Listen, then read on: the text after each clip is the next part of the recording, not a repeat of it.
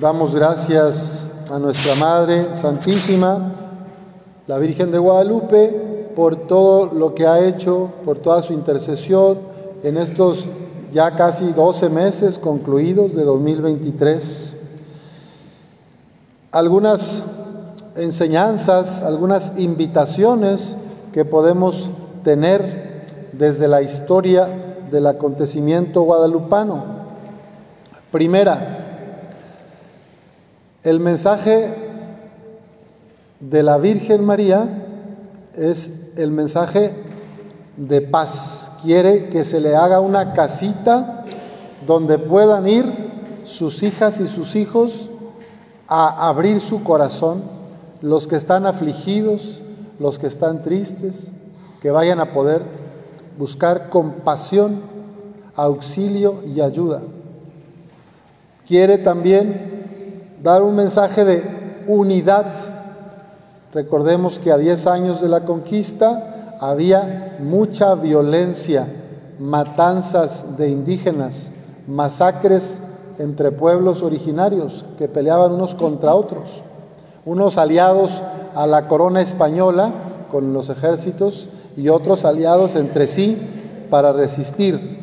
Había muchos muertos, muertas, aldeas enteras inocentes, niñas, niños, esas escenas tan dolorosas que ahora hemos visto de la invasión a la franja de Gaza, de los bombardeos. Bueno, en tiempos de, aquel tiempo no había bombas, no había pólvora, o no se usaba de esta manera como minas, pero sí había cuchillos, espadas, fuego, y lo mismo, asolaban a las familias, a las aldeas. Era un río de sangre el país. Y viene nuestra madre y a partir de sus apariciones empiezan los indígenas a ver que es la madre del verdadero Dios por quien se vive. Y los españoles también, los del viejo mundo, reconocen que es la madre de Jesús. Tonantzin, Santa María, la madre de todos los hijos y las hijas, de todas las criaturas. Y entonces viene un proceso de conversiones masivas.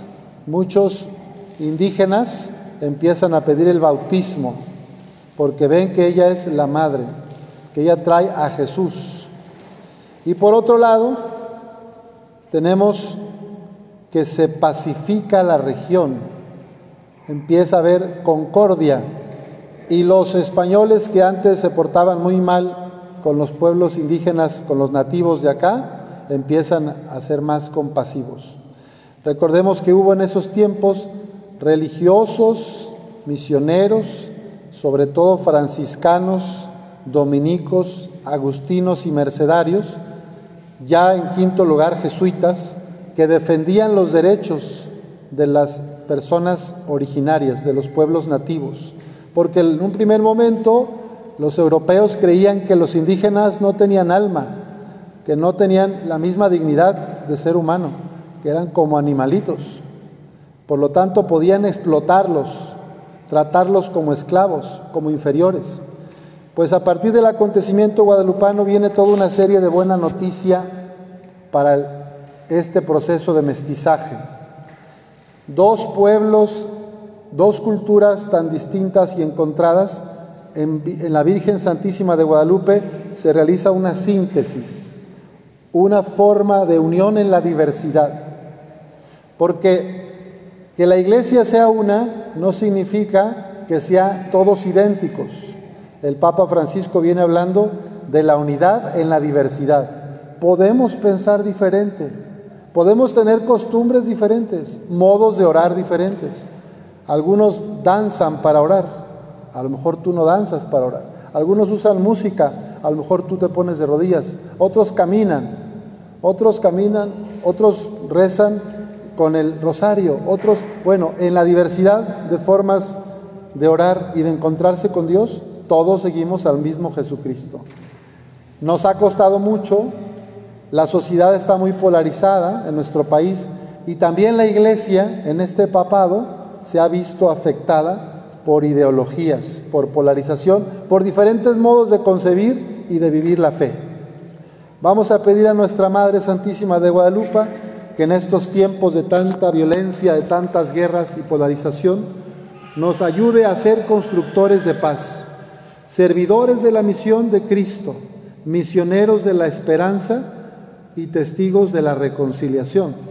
Nosotros estamos llamados a ser como el pegamento que reúne a los que están separados, como el, el que se usa en las piñatas, ¿cómo se llama? El engrudo, para que vuelvan a estar juntos los que, han, los que se han dividido. La familia es la primera misión que tenemos.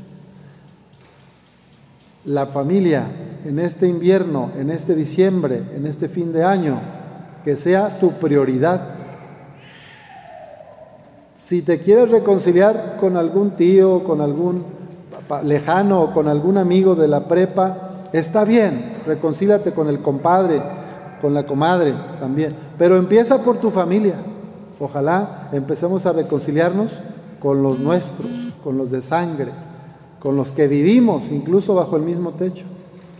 Nuestra madre quiere que todos sus hijos estemos unidos, reconciliados, que nos queramos, que nos respetemos, que nos valoremos.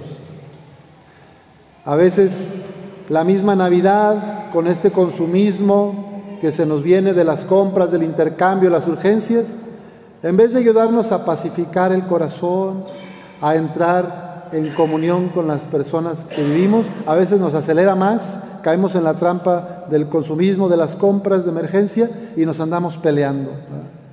Oye, pues si la Navidad es celebrar que vino Jesús, que es el Rey de la Paz, la Navidad no es para pelearnos, ni para desearnos mal, ni para insultarnos. Bueno, pidamos al Señor en estos días, a partir del 12 de diciembre y hasta el año nuevo, que vivamos en nuestra familia esa casita de amor que la Virgen sueña, un lugar de compasión, de auxilio, de comprensión, de defensa, que no sean pues las casas, nuestros hogares, campos de batalla, trincheras, sino más bien hospitales, donde se acoge al diferente, donde se pide perdón y se perdona, donde nosotros nos reconciliamos para ser unos en Jesús. Por último, pidamos al Señor que siga haciendo brillar su rostro sobre nosotros y para que nosotros seamos también buena noticia para los demás. María fue presurosa a servir a su prima Isabel en las montañas de Judea. No se quedó en su casa encerrada, ella también ya estaba embarazada, fue a servir.